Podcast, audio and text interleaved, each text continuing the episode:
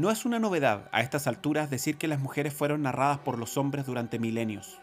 La literatura, así como gran parte del quehacer social, estaba vedado para las mujeres, quienes debían contentarse con asumir lo que de ellas se decía. Es por eso que llama la atención la aparición de ciertos personajes o tipos literarios femeninos tan fuertes, Mujeres como Medea, Clitemnestra, Ofelia, Rosaura, Laurencia son personajes que destacan por tomar decisiones y fundamentalmente por hacerle frente a un sistema dominado y narrado por hombres. Mi nombre tiene algo en común con el de esta heroína y esto es Desobediente Lector, un podcast que deja de temerle a las leyes humanas, al menos por un momento, y que le hace caso a esa extraña certeza sobre la vida después de la muerte. En esta oportunidad, Antígono.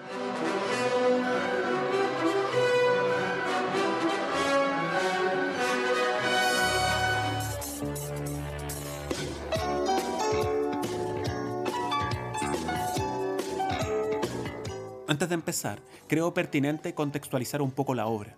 Antígona transcurre tiempo después de los acontecimientos de Edipo Rey. Ella es hija de Edipo y Yocasta.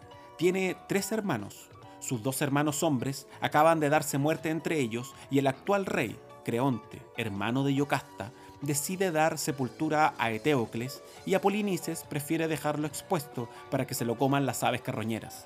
Todo a modo de castigo, pues él, Creonte consideraba que Polinices era un traidor al reino de Tebas.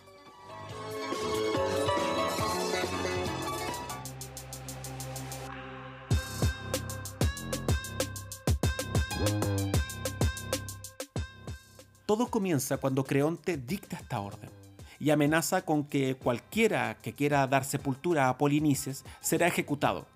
Aquí es cuando Antígona decide rebelarse. ¿Qué es más importante? Obedecer a los hombres o a las leyes de los dioses? Antígona pone de relieve la gran pregunta sobre el sentido común. Puede que Creonte quiera establecer el orden dentro de su reino, pero ella ha sufrido mucho y requiere de ese ejercicio de justicia mínimo que significa enterrar a los suyos. Ismena, su hermana, no está de acuerdo. Ella prefiere que todo quede tal como está. Finalmente, ¿qué importa la sepultura si su hermano ya está muerto? ¿Si su espíritu ya no está ahí? Esa es la gran pugna de la obra. Antígona está sola frente a un mundo inmisericordia. Las decisiones familiares, que escapan con mucho a su poder de influencia, la han llevado a un dilema del cual es imposible escaparse.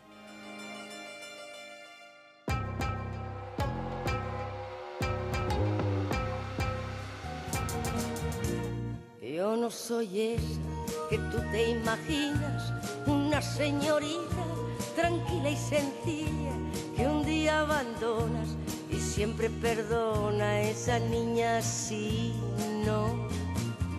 Esa no soy yo. Agachar la cabeza y hacer como si nada hubiera pasado. Asumir que se vive en un mundo de hombres y que las decisiones del rey son incuestionables. Para Antígona eso no es una opción. Su soledad no radica exclusivamente en no tener compañeros que compartan ideológicamente su rebeldía. Su soledad es existencial. Es su noche oscura del alma ha llegado a un punto en que incluso seguir argumentando es inútil. Vale el silencio, vale la acción. De haber jugado con la verdad, con el amor de los demás. Si en verdad me quiero, yo ya no soy esa que sea algo que de alguna manera fue mencionado en el capítulo anterior, pero que creo que quedó rondando, fue la pregunta sobre el porqué de este tipo de obras. Si uno se remite a la mitología griega, podríamos llegar a la conclusión de que a los griegos les gustaban las historias sórdidas. También es probable que la creencia en dichos mitos haya ido evolucionando con los siglos y las localidades hayan adaptado con color local los relatos. Pero lo cierto, lo evidente, desde mi humilde perspectiva, tiene que ver con la pregunta profunda del ser humano frente al absurdo mundo que en ocasiones se nos presenta. Es cierto que los griegos ordenaron el mundo. Fueron grandes desarrolladores de las matemáticas, la filosofía, la música, el arte, el deporte. Sentaron las bases de lo que posteriormente y bajo el esplendor organizacional de los romanos denominaríamos cultura occidental. Sin embargo, y a pesar de que como especie nos esforcemos por crear líneas abstractas, por más que insistamos en ponerle nombre a nuestro mundo, la realidad, o sea, lo que sea que eso significa, siempre es más grande que la humanidad. Esa niña sí, no, esa no soy yo.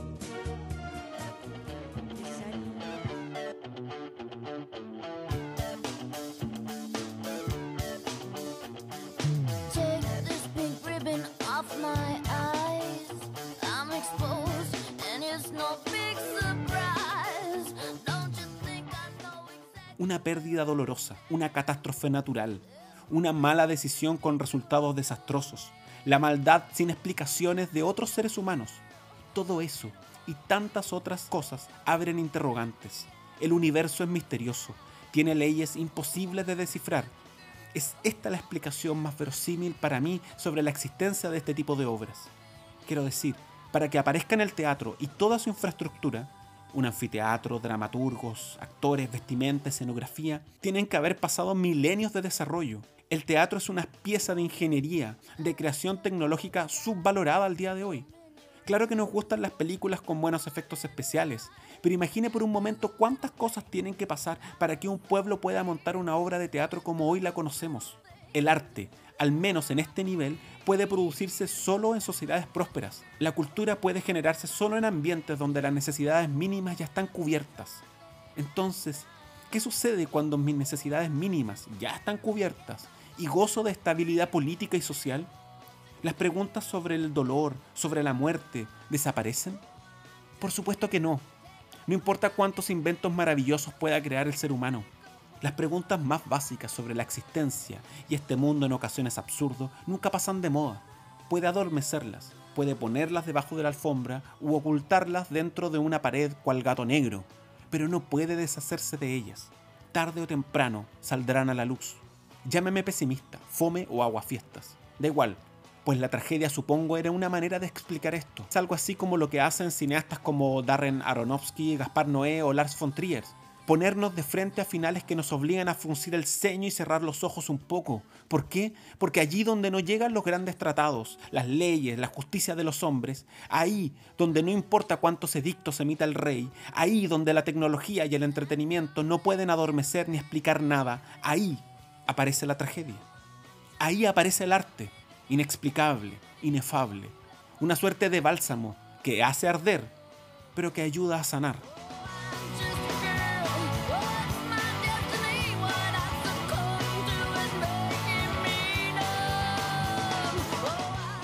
Bueno, hasta aquí con este capítulo. Si está enfrentando al rey en algún palacio o encerrado en una cueva oscura, quizá quiera adentrarse en una obra llena de misteriosas explicaciones sobre la importancia de la recta conciencia y el valor de saber que incluso ante las más siniestras órdenes, siempre somos libres de decidir. Y ya nos oiremos en otro capítulo de su programa literario favorito y lleno de deseos de actuar libremente. Trágico lector. Y recuerde que del mucho obedecer órdenes ciegamente y del poco darse cuenta de su propia capacidad de decisión, puede terminar lamentando la ausencia de su propio heroísmo.